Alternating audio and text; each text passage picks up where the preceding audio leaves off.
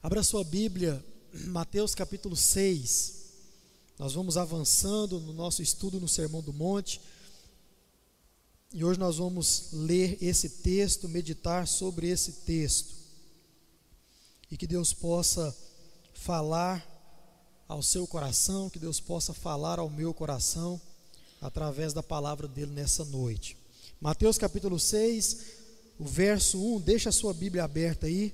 Eu quero mostrar algumas coisas com relação ao capítulo e a nova sessão que nós estamos estudando. Vamos começar hoje e depois nós vamos ler esse texto. Então, até aqui nós estamos estudando aí o Sermão do Monte e nós já caminhamos bastante sobre ele, já aprendemos muitas coisas.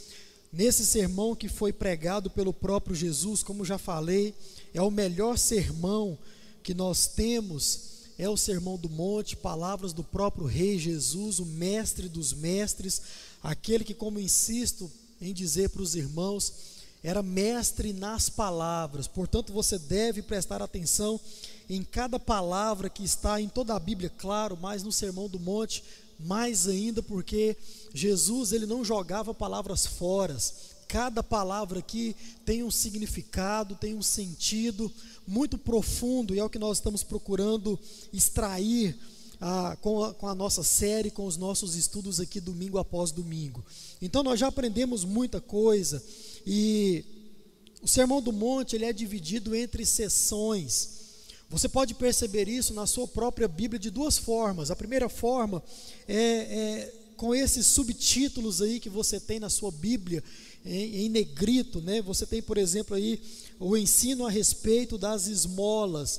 E esse título ele está errado, como já falei para você, ele está baseado na versão antiga.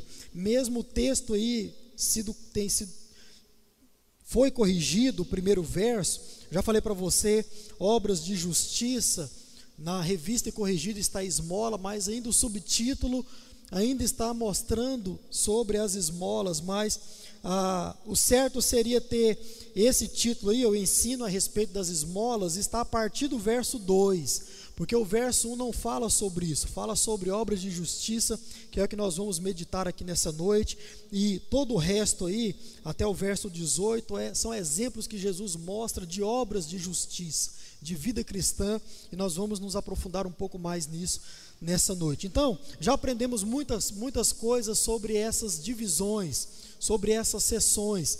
Por exemplo, do verso 3 até o verso 5, até o verso 12 do capítulo 5, nós temos as bem-aventuranças. Bem-aventuranças é a descrição do crente, é a descrição do discípulo de Jesus. Então, se você quiser olhar para você e se perguntar se você é um crente, olha para as bem-aventuranças e veja se você vive todas aquelas aquelas diretrizes que estão escritas ali. Verso 3 a 12 do verso 13 a 16 do capítulo 5, nós vimos o estado do mundo onde nós vivemos. E vimos também qual é a relação do crente para com esse mundo. Nesses versos nós vimos ah, que a realidade desse mundo são apenas duas. Esse mundo ele é podre e caminha a passos largos para podridão para perdição, para destruição, não tem mais jeito para esse mundo. Esse é o estado do mundo onde você vive, podre e escuro. Então, dos versos 13 a 16, nós vimos isso e vimos também qual o papel do crente diante de toda essa situação, que é ser o quê? Sal e luz desse mundo. Nós aprendemos isso dos versos 17 a 48, que foi a nossa última sessão, finalizamos no nosso último estudo, nós vimos a relação entre o crente e a lei de Deus. Então, nessa última sessão, nós vimos que a lei de Deus, ela é totalmente perfeita. Nós vimos que o que era errado e estranho eram os ensinos dos escribas e fariseus e não a lei de Deus. Nós aprendemos isso e vimos também que Jesus ele explicou todas as questões a respeito da própria lei de Deus, porque Ele é o próprio Deus. Então, quando Deus, na, na pessoa do Deus eterno, Deus Criador, Deus Pai, deu a lei ao povo de Deus, Jesus também estava presente. Ele era o próprio Deus. Então, ninguém melhor que Ele mesmo para explicar para mim, para você, quais os significados da lei de Deus. Então, nós aprendemos também isso e, e vimos também a, a a partir desses ensinos de Jesus, dessas explicações, de todos os exemplos que Jesus usou para explicar a lei de Deus, vimos também as práticas, vimos também como nós devemos andar diante de tudo isso, vimos as implicações, os pormenores de tudo isso. Então, até aqui nós já aprendemos muito de como viver a nossa vida diante de Deus de forma saudável, como praticar a lei de Deus de forma saudável. E hoje, irmãos, nós vamos começar então uma nova fase ou uma nova sessão no Sermão do Monte. E essa sessão, ela vai cobrir todo o capítulo 6 de Mateus. E aqui Jesus, ele vai mostrar duas coisas de forma maior. E nós vamos ver essas coisas e também os pormenores, para que assim nós possamos entender e entendendo praticar a palavra de Deus também de forma saudável. Veja bem, com esse capítulo 6 aí, Jesus ele vai continuar a falar sobre a vida prática do crente, do discípulo dele, como viver o evangelho de forma mais prática e também de forma correta.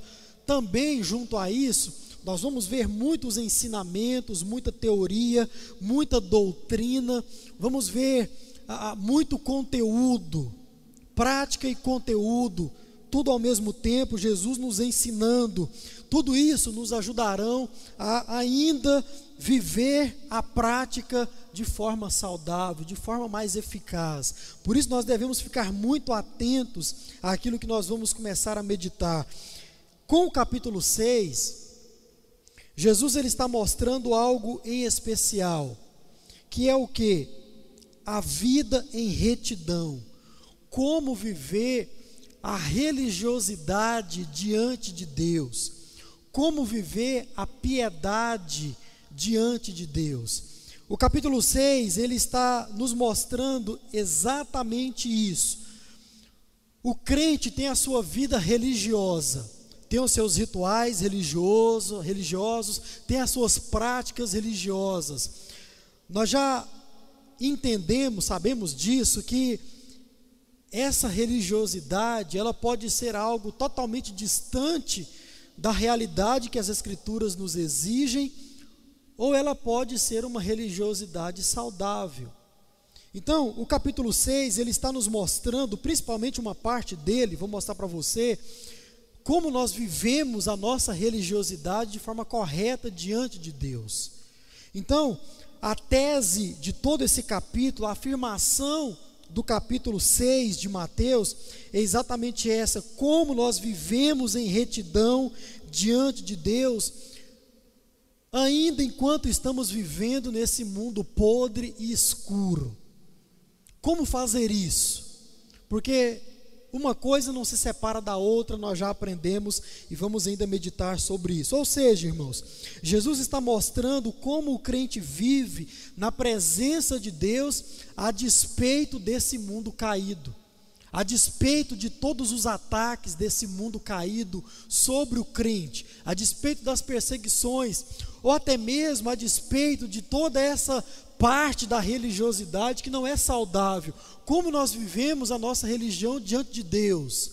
Capítulo 6 vai nos mostrar, em especial, uma parte dele. Então, como o crente vive agradando a Deus, mesmo diante desse tempo de muitas máscaras, de muita religião contrária às escrituras sagradas. Como, irmão, separar uma coisa da outra? Hoje, quando você olha para os bastidores da igreja evangélica, e não só para os bastidores, mas quando você olha para os cultos, e hoje você tem a oportunidade de sondar esses cultos, de ver esses cultos com a, as transmissões ao vivo por aí, e quando você olha, você vê algumas coisas nos cultos, dentro das igrejas, que você diz: não é possível que isso é religião, não é possível que isso é adoração, não é possível que o Senhor recebe isso de verdade como cheiro suave. Como você pode então separar tudo isso? A começar pela sua vida como servo, como discípulo de Jesus. É isso que nós iremos ver, começar a ver nessa noite. Então, para mostrar tudo isso, Jesus ele divide o capítulo 6, ou Jesus divide essa parte do seu sermão, seu sermão em duas grandes partes. Então, o capítulo 6, ele é dividido em duas grandes partes. A primeira divisão está do verso 1 até o verso 18.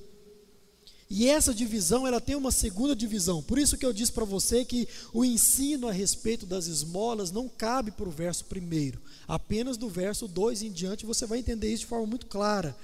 Mas do verso 1 ao 18 é uma é a primeira divisão que Jesus dá no seu sermão. E essa divisão, irmãos, ela vai tratar da nossa vida religiosa, de tudo isso que eu estou falando para você até aqui, da nossa cultura de nutrição da alma.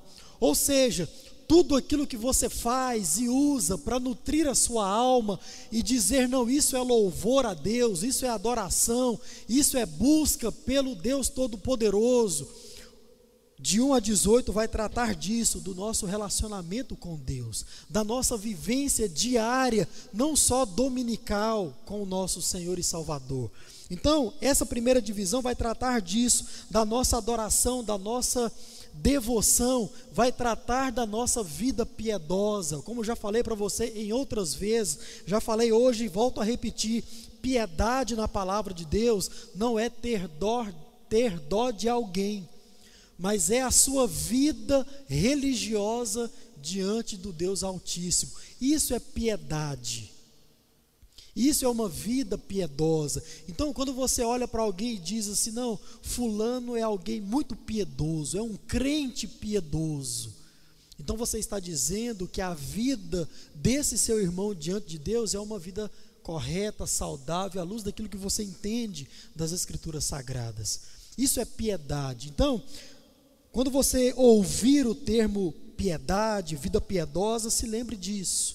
É a sua vida diante de Deus.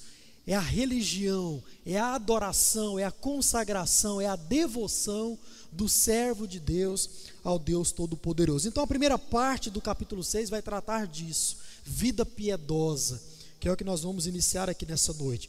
A segunda parte dos versos 19 a 34, ou até o final do capítulo 6, vai tratar da nossa vida cotidiana, vai tratar do nosso dia a dia, da nossa vida humana e terrena. Ou seja, irmãos, o foco dessa última parte, dos versos 19 até o 34, não é o indivíduo religioso, o foco desse texto, desses versos, não é isso, mas sim o foco é o ser humano, é a vida terrena, é o ser humano que tem dia após dia as suas preocupações por viver nesse mundo, por ser humano. Vai tratar das suas preocupações com comida, com bebida, com vestimenta. Então, a outra parte do nosso capítulo vai tratar isso de mim e de você como homem e mulher, como seres humanos. Então, não significa que Jesus está necessariamente dizendo que o crente, ele tem duas vidas, uma religiosa e uma outra secular. Não é nada disso que Jesus está dizendo no seu sermão. Mas Jesus está dizendo que o crente, ele vive a sua vida diante de Deus sobre duas perspectivas ou duas realidades. Nós temos o nosso lado religioso, que na maioria da, das vezes ele é expressado nesse ambiente de culto, de congregação, de templo, de igreja, mas também deve ser expressado lá fora, vamos ver isso. Mas ele também, a vida do crente é composta também pela vida cotidiana, pelo viver o dia a dia e vivendo o dia a dia, se encontrar com os embates, com as necessidades, com as preocupações que, que tange uma vida normal de qualquer pessoa. Não só o ímpio tem preocupações com o que comer, com o que beber, mas o crente também tem. Não só o crente tem preocupações com doenças, com enfermidades, o ímpio também tem. Por que, que nós temos essa, essas preocupações, ah, sendo crentes ou não? Porque todos somos seres humanos. E a religião não tira de você, crente, a sua humanidade. A religião não torna você um ser blindado das adversidades. É por isso que você está doente. É por isso que você está sofrendo. Não é porque ah, o seu lado espiritual talvez esteja ruim. Não. É porque você é ser humano e ser humano sofre. Ser humano passa por lutas, passa por adversidades, passa por ataques. Então, isso é vida humana. Dos versos 19 até o 34 vai tratar desse lado da vida do crente. E em especial para o crente. Lembre que o Sermão do Monte é para você e é para mim. Nós que somos discípulos de Jesus. Então, o crente vive essas duas realidades. É a mesma vida, todas elas devem ser vividas diante de Deus, mas são lados distintos da vida. E nós vamos aprender como viver diante de tudo isso. Ou seja, irmãos, o crente, ele é filho de Deus.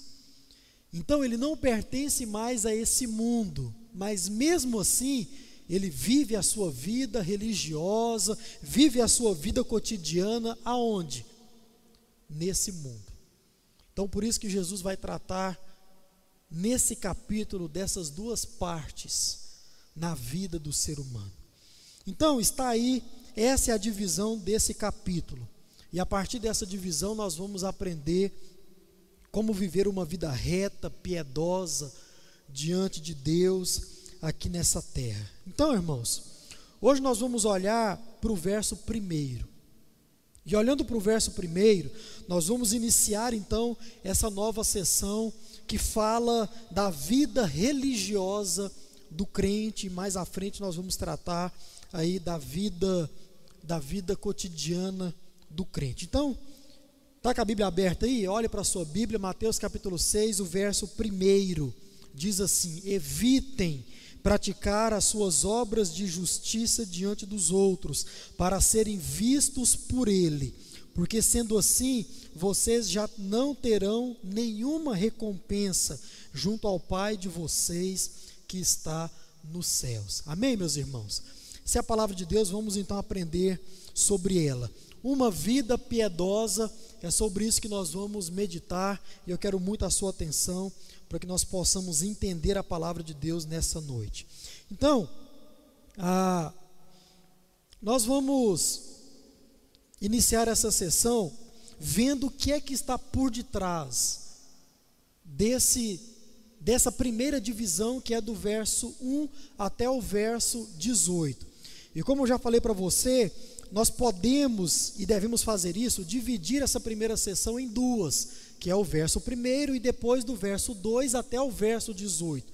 Porque esse primeiro verso vai mostrar qual é a estrutura de toda essa primeira parte, do verso 1 até o verso 18. Então, vai dizer para mim e para você qual é a mensagem que está por detrás de uma vida piedosa o que é uma vida piedosa, como é viver uma vida piedosa diante do Deus Todo-Poderoso. Esse primeiro verso nos revela isso. Então Jesus ele vai falar do tema principal da vida do crente, que é a retidão, que é a, a, a vida, que é a piedade, que é a justiça.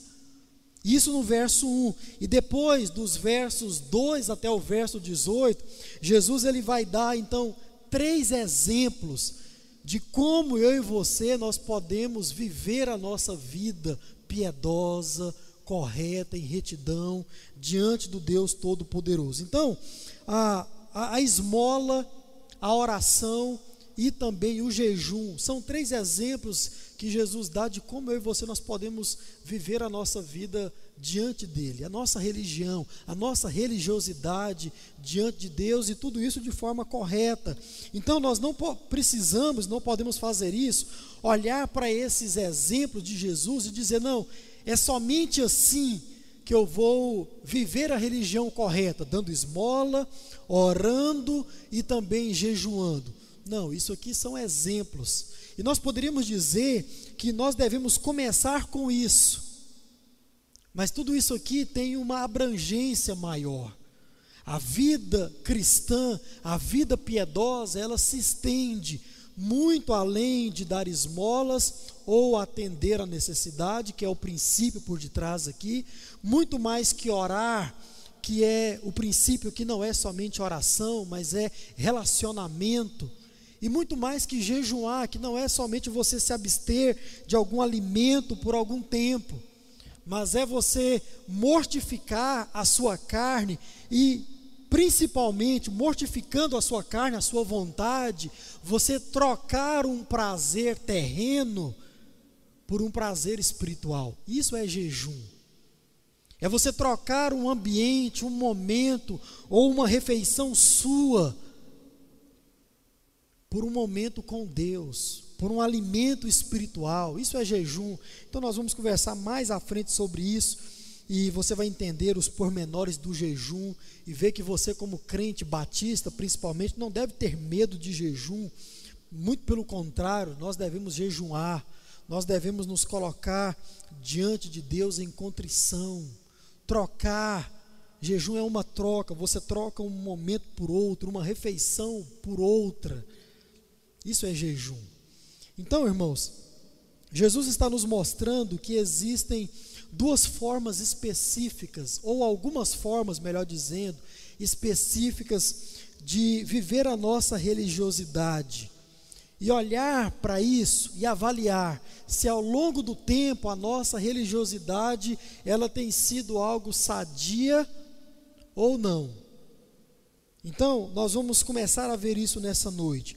E de acordo com os exemplos que Jesus dá, esses aí dos versos 2 a 18, ah, nós podemos encarar isso como as primeiras formas de começar a nossa religiosidade, de nutrir a nossa fé, através desses exemplos aí. E como falei, o princípio é a forma como ajuda os necessitados, porque ajudar o necessitado vai muito além de dar esmola a alguém. Porque talvez a necessidade do seu próximo possa não ser um dinheiro ou um prato de comida, possa ser outra coisa. Então, como falei, são exemplos. A forma como me relaciono com Deus e a forma como mortifico a minha carne, esses são os princípios por detrás de uma vida piedosa. E é o que nós vamos meditar nessa noite. Mas, hoje eu quero mostrar para você o que é que Jesus nos ensina nesse verso primeiro acerca de uma vida cristã, acerca de uma vida piedosa, acerca de uma vida religiosa?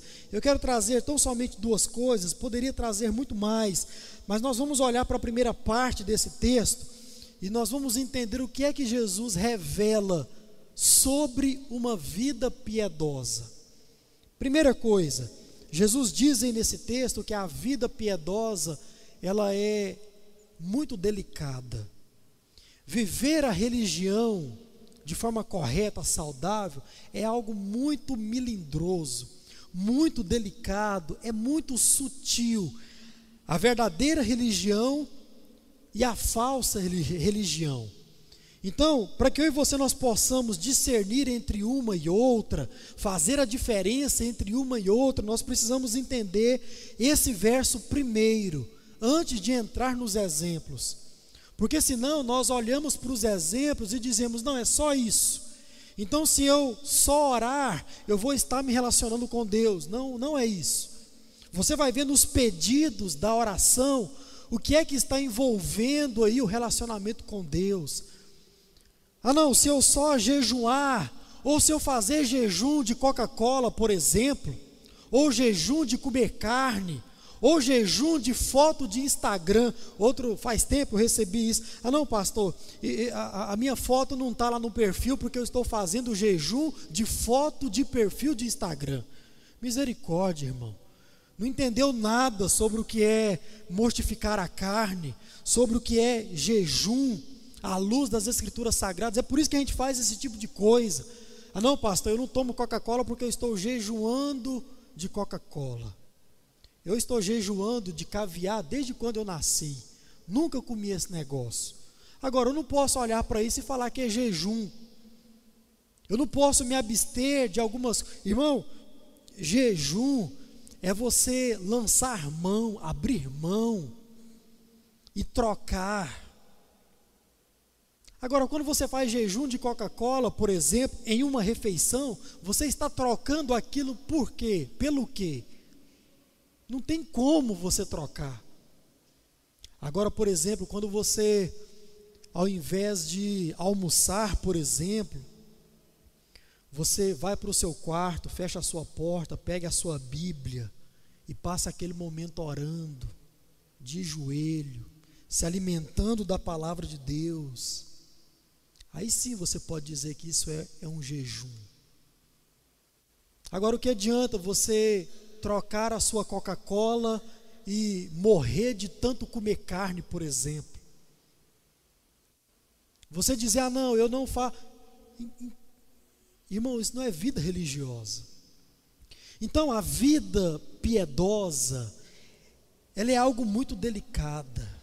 E Jesus diz isso com todas as letras aqui. Porque viver, irmãos, a vida cristã de forma saudável é algo que vai exigir de mim e de você, crente, muito equilíbrio. Irmãos, essa nós poderíamos dizer que é a palavra-chave: equilíbrio. Quando você olha para a Bíblia Sagrada, porque quando nós olhamos para a Bíblia Sagrada como um todo, nós podemos ver, irmãos, que o que ela exige de nós, dos crentes, é um equilíbrio entre um texto e outro, entre aquilo que está na própria Bíblia Sagrada.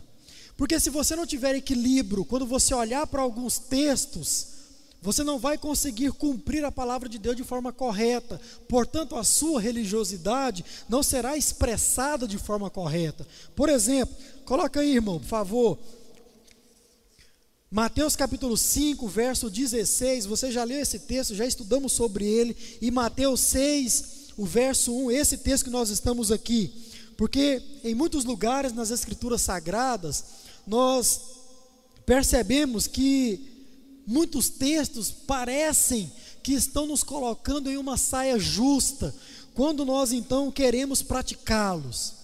Então você olha para um texto e fala: Não, vou praticar isso na sua totalidade. Aí você olha para outro texto e fala: Espera, e agora?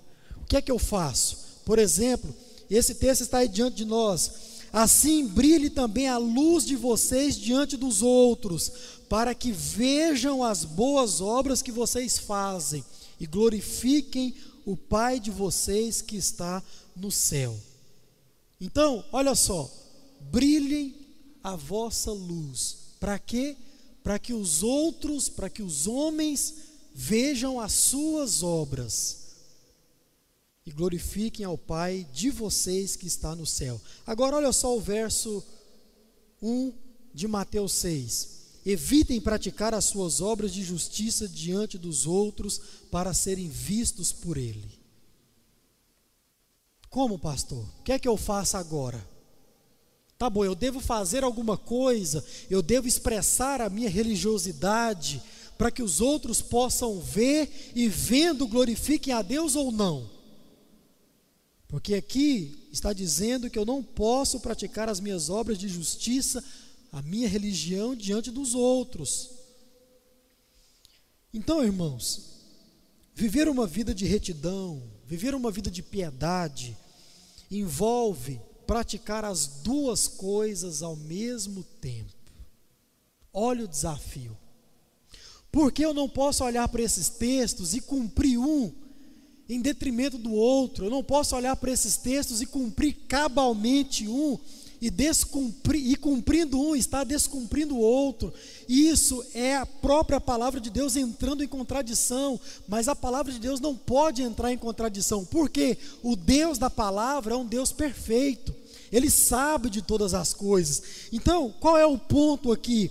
A vida piedosa, saudável, ela está em praticar as duas coisas ao mesmo tempo.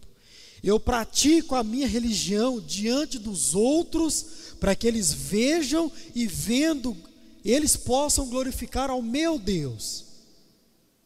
Mas, irmãos, qual é o ponto-chave aqui? Eu não posso estar com a expectativa de que os homens olhem para mim. Porque qual deve ser a minha expectativa em os homens olhando para mim? Que eles façam o quê? Glorifiquem a Deus.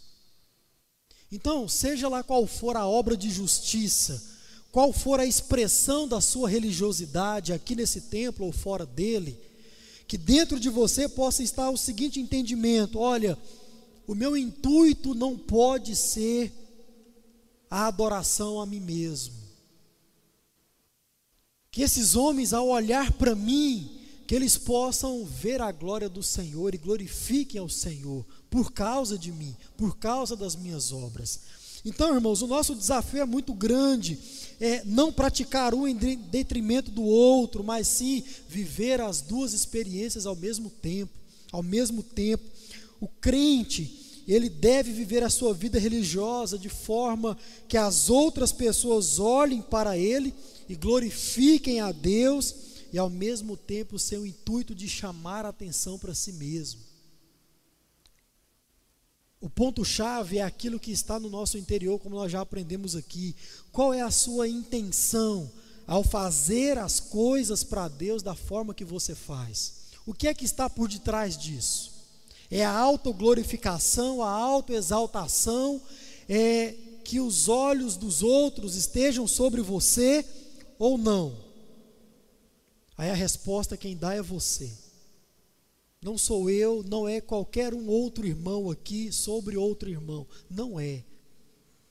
Então, nós, como igreja, como povo de Deus, devemos crer que o nosso irmão se expressa da forma que expressa em louvor, em adoração, em contrição, para dar também testemunho aqui nesta terra. Fomos chamados para isso.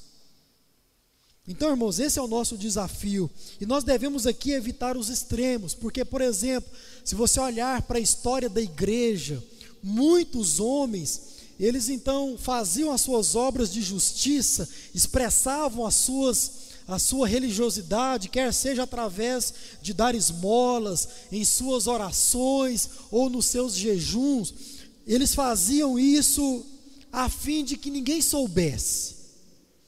Então isso é um extremo, porque fazendo assim você não estará dando testemunho daquilo que você foi chamado a dar, que é as pessoas olharem para a sua vida religiosa e olhando enxergar um Deus todo-poderoso, digno de glória, digno de louvor.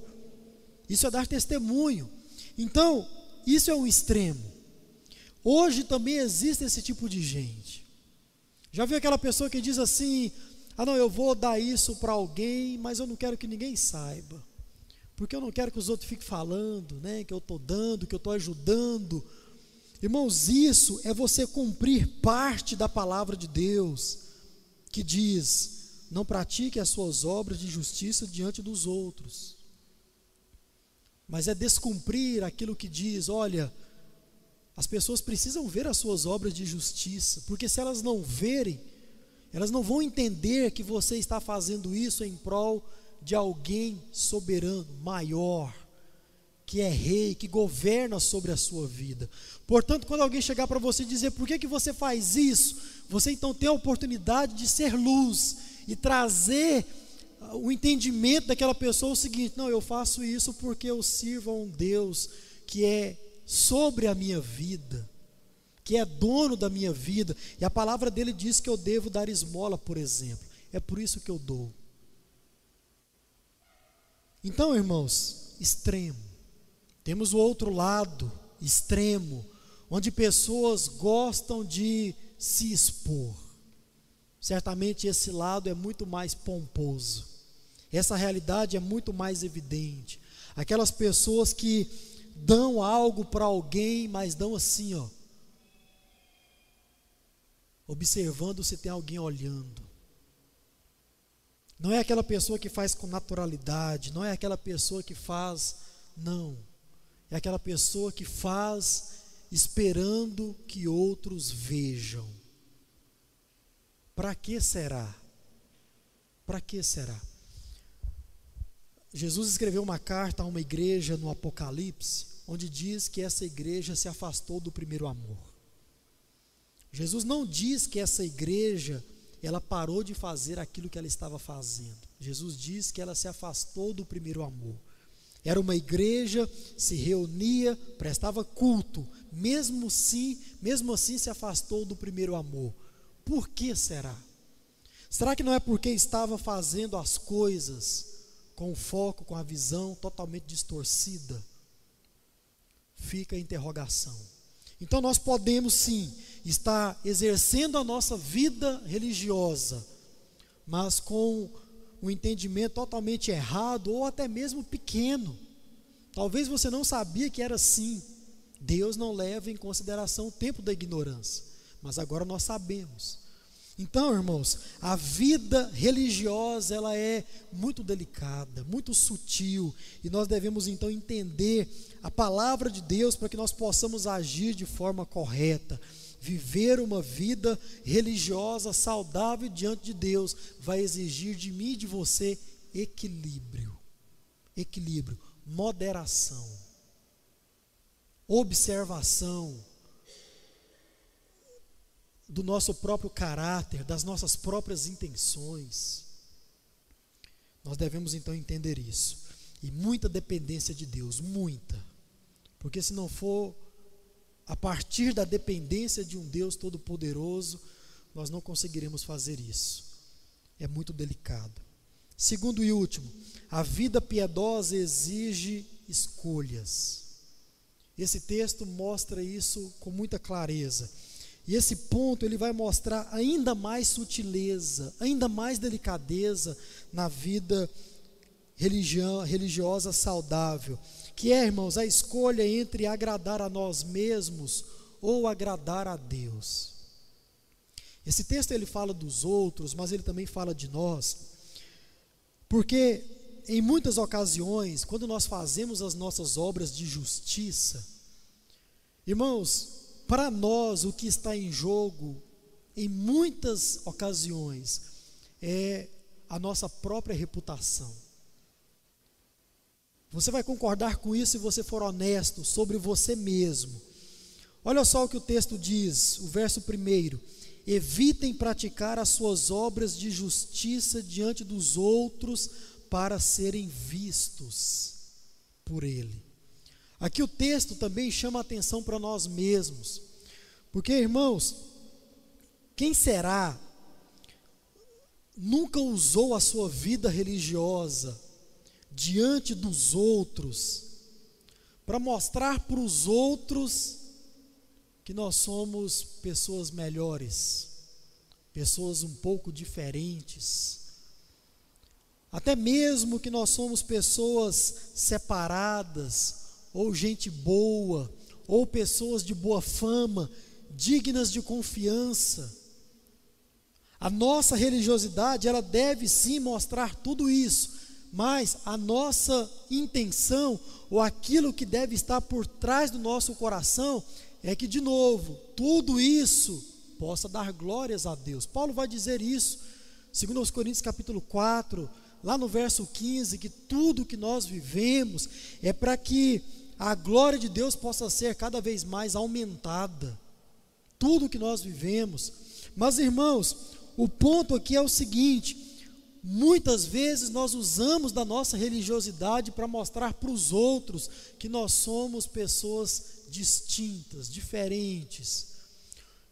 E o ponto aqui não é aquilo que eu falei domingo passado, mas o ponto aqui é quando Jesus diz aquela parábola em que o, fariseu, o religioso, ele diz o seguinte: Senhor, muito obrigado porque não sou como esses publicanos. Muito obrigado, porque eu sou totalmente diferente deles. E se você conhece a passagem, Jesus vai dar honra, glórias a quem? Ao publicano. Porque, mesmo na sua incredulidade, mesmo na sua pequenez, diante de um fariseu religioso, pomposo, falso, ele diz: Senhor, tem misericórdia de mim. E diz que a oração desse homem é que foi atendida, é que foi realizada, o seu desejo que foi atendido. Deus teve misericórdia dele, porque ele era pecador, isso saiu da própria boca dele. Então, irmãos, em se falando de ajudar o próximo, principalmente, em se falando de dar esmola, muitos casos, em muitos casos nós nem queremos ajudar o próximo. O ponto não é ajudar o outro, o ponto é a gente mesmo. Porque se a gente ajuda, vão dizer de nós: aquele é gente boa, aquele é bondoso, aquele é piedoso, aquele tem misericórdia, tem compaixão. E nós queremos essa glória, queremos esse tipo de título ao ajudar alguém.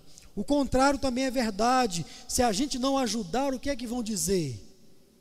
Vão dizer que eu não tenho bondade no meu coração. Vão dizer que eu não sou uma pessoa que sou aberto à, à necessidade do próximo. Vão dizer que eu sou uma pessoa mesquinha. Mas irmãos, não importa, de toda forma, o que está em jogo para nós muitas vezes é a nossa reputação, é o que vão pensar de nós, é o que vão dizer de nós, é o que vão falar ao nosso respeito por aí afora. Então, aqui nós caímos naquele extremo de fazer algumas coisas também no campo religioso, as nossas orações, a forma como nós cantamos, a forma como nós nos colocamos diante de Deus, enfim, nós fazemos isso, mas preocupado com aquilo que vão pensar de nós. Por isso que Jesus diz aqui que a vida piedosa exige escolha. Quem é que você quer agradar? Quem é que você quer bem dizer no fim das contas? Quem é que você quer que seja exaltado no fim disso? É o Deus que você serve ou é você mesmo? O que é que está em jogo? É a reputação de um Deus santo, puro, justo ou a sua reputação? Termino citando Mark Lloyd Jones, que ele diz o seguinte, abre aspas: Por natureza, o ser humano deseja ser louvado por seu semelhante muito mais do que ser agraciado com louvor que vem somente de Deus. A nossa natureza é assim. Todo ser humano, no íntimo do seu coração, ele deseja fazer alguma coisa para que os outros possam ver. Martin Lloyd Jones termina: ao desejar o louvor humano, o homem mostra que o que lhe realmente interessa é a boa opinião a respeito de si mesmo. Fecha aspas. Então, irmãos, na maioria das vezes, quando nós queremos ou fazemos algumas coisas, nós queremos que os outros vejam. Mas para quê? Para que eles possam dizer coisas boas a respeito de nós. E Mateus 5, lá atrás, que nós já lemos, vai dizer que não é para dizer coisas boas a respeito de nós. É para quê? Para que Deus seja glorificado. Ou seja, nós não estamos incluídos quando o assunto é glória, quando o assunto é exaltação. As obras estão incluídas, sim, porque eles vão olhar para as nossas obras mas as nossas obras vão os levar a glorificar o Deus que nós servimos. E levar essas pessoas a, a, a virem até nós e dizer: por que isso? Por que, que você age da forma que age? Que você vai ser luz na vida dessa pessoa. Então, viver uma vida piedosa, irmãos, envolve escolher entre você mesmo e Deus. Você mesmo e Deus. Você precisa se perguntar, sempre quando você estiver fazendo atos religiosos, Quem é que eu quero agradar? Quem é que eu quero que seja exaltado? Sou eu mesmo? Será que eu oro da forma que oro para que o meu irmão veja e diga: nossa, aquele irmão é fervoroso, aquele irmão é crente, olha a fé daquele irmão? Ou é para que o meu irmão, olhando para mim, para a minha forma, para o meu jeito, diga: que Deus seja louvado? Porque meu irmão está exaltando um Deus digno e verdadeiro. Que essa seja a nossa intenção que essa seja a nossa vivência, a nossa prática. E nós vamos desdobrar isso ao longo dos próximos capítulos da nossa série. Mas uma coisa deve ficar, irmão, sempre na nossa mente, sempre, sempre, sempre, sempre, ao exercermos a nossa vida religiosa, que nós estamos diante de um Deus que tudo vê, tudo vê. Nós não podemos esquecer disso jamais. E se você é daqueles que gosta de decorar versículos, se você é daquele que gosta de escrever versículos nas suas paredes, colocar nos quadros e colocar na sua estante, eu indico um para você. Abra a sua Bíblia e marque esse texto, e aqui a gente termina. Gênesis 16, o verso 13. Esse texto é bom para você decorar, para você escrevê-lo, para você marcar na sua Bíblia, para você nunca mais se esquecer. Gênesis 16, verso 13. Então Agar deu ao Senhor que havia falado com ela o nome de Tu és o Deus que tudo vê. Porque ela dizia: Neste lugar eu olhei para aquele que me vê. Isso deve estar na nossa mente. Cantando ou não, orando ou não, dando esmola ou não, que você deva, que você deve se lembrar que você está diante de um Deus que tudo vê. Tudo vê. Está nos contemplando.